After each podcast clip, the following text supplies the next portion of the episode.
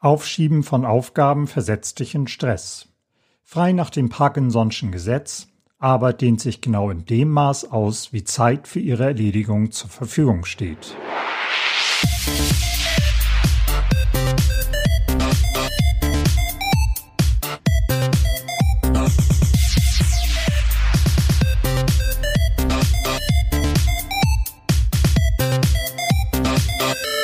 Hallo Young Leaders, hier ist Boris vom Blog Bo Wehmann, Hacks für junge Führungskräfte. Heute unterhalten wir uns über verschiedene Zeitmanagementsysteme und worauf es am Ende wirklich ankommt. In der vorangegangenen Podcast-Folge haben wir uns einmal das große Ganze angesehen. Wir haben darüber gesprochen, dass du 168 Stunden pro Woche Zeit zur Verfügung hast, Zeit, die du für deine Inhalte nutzen kannst für die Dinge, die dir wichtig sind und natürlich auch für Arbeit und Schlafen und so weiter. Also die große Ebene. Heute sehen wir uns einmal die nächst kleinere Ebene an. In dieser geht es darum, deine Zeit im täglichen Doing besser zu nutzen. Sei es mit Hilfe von Zeitmanagement-Methoden oder mit den einfachsten Bordmitteln. Es gibt unzählige Zeitmanagement-Methoden, um seine Aufgaben zu strukturieren.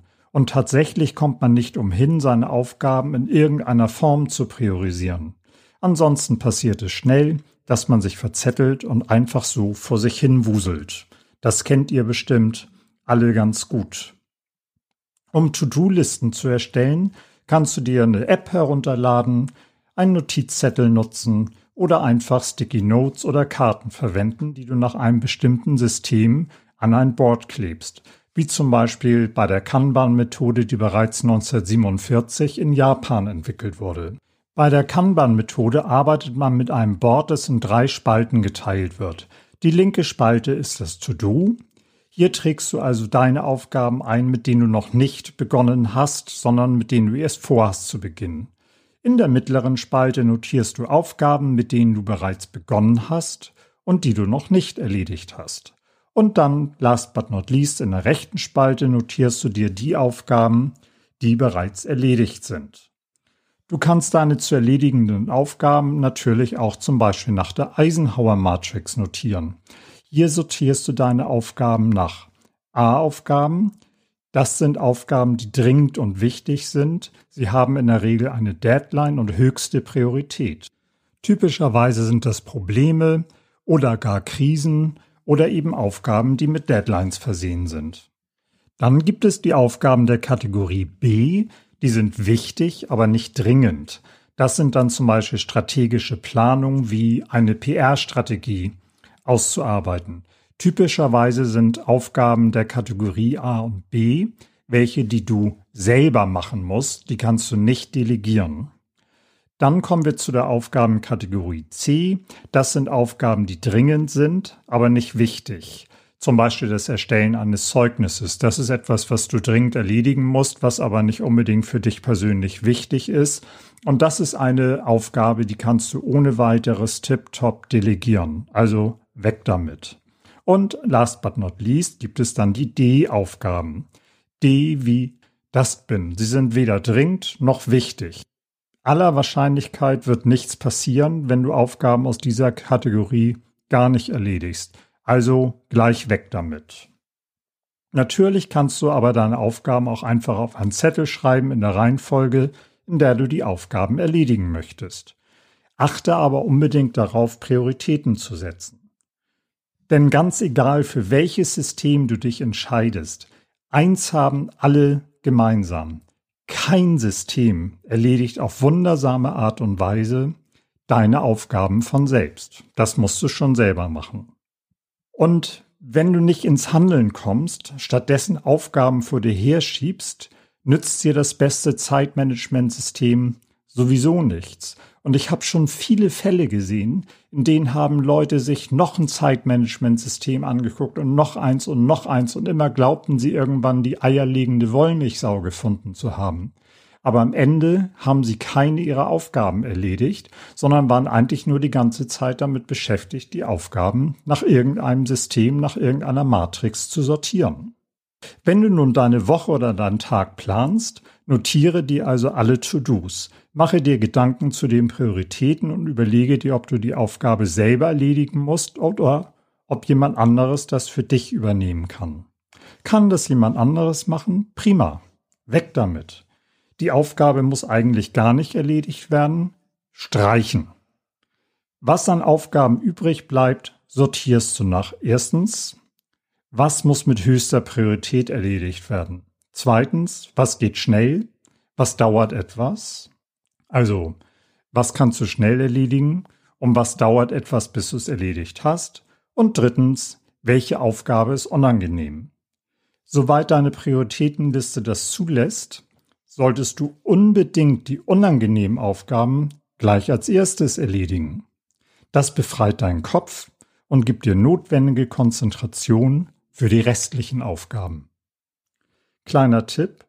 Stell dir zum Beispiel zwei kleine Gefäße auf deinen Tisch und fülle eins davon mit Briefklammern oder irgendwelche anderen kleinen Dinge, die du finden kannst, in der Anzahl der zu erledigenden Aufgaben.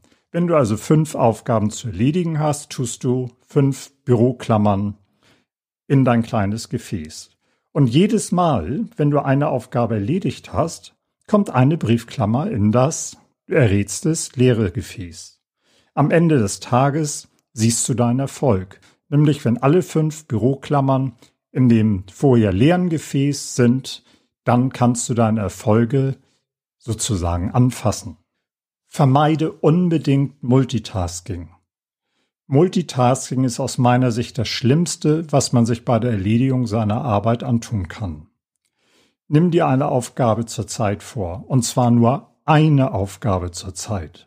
Versuche dich 20 bis 30 Minuten zu konzentrieren und dich nicht ablenken zu lassen. Plane kurze Pausen ein, atme tief durch, mache das Fenster auf, bewege dich etwas oder scrolle durch deine Timelines. Aber maximal fünf Minuten.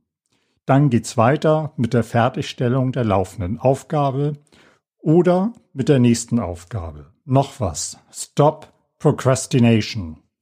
Aufschieben von Aufgaben versetzt dich in Stress. Frei nach dem Parkinson'schen Gesetz, Arbeit dehnt sich genau in dem Maß aus, wie Zeit für ihre Erledigung zur Verfügung steht. Und genauso ist es. Du kannst dich stundenlang mit einer kleinen Aufgabe aufhalten, nur damit du etwas anderes nicht tun musst. Am Ende bleibt einiges liegen. Du schiebst und schiebst, fühlst dich belastet und am Ende bist du total gestresst. Deshalb erledige die unangenehmen Aufgaben als erstes. Randa! Weg damit! Also, komm ins Umsetzen. Randa, nicht lang schnacken, einfach mal loslegen.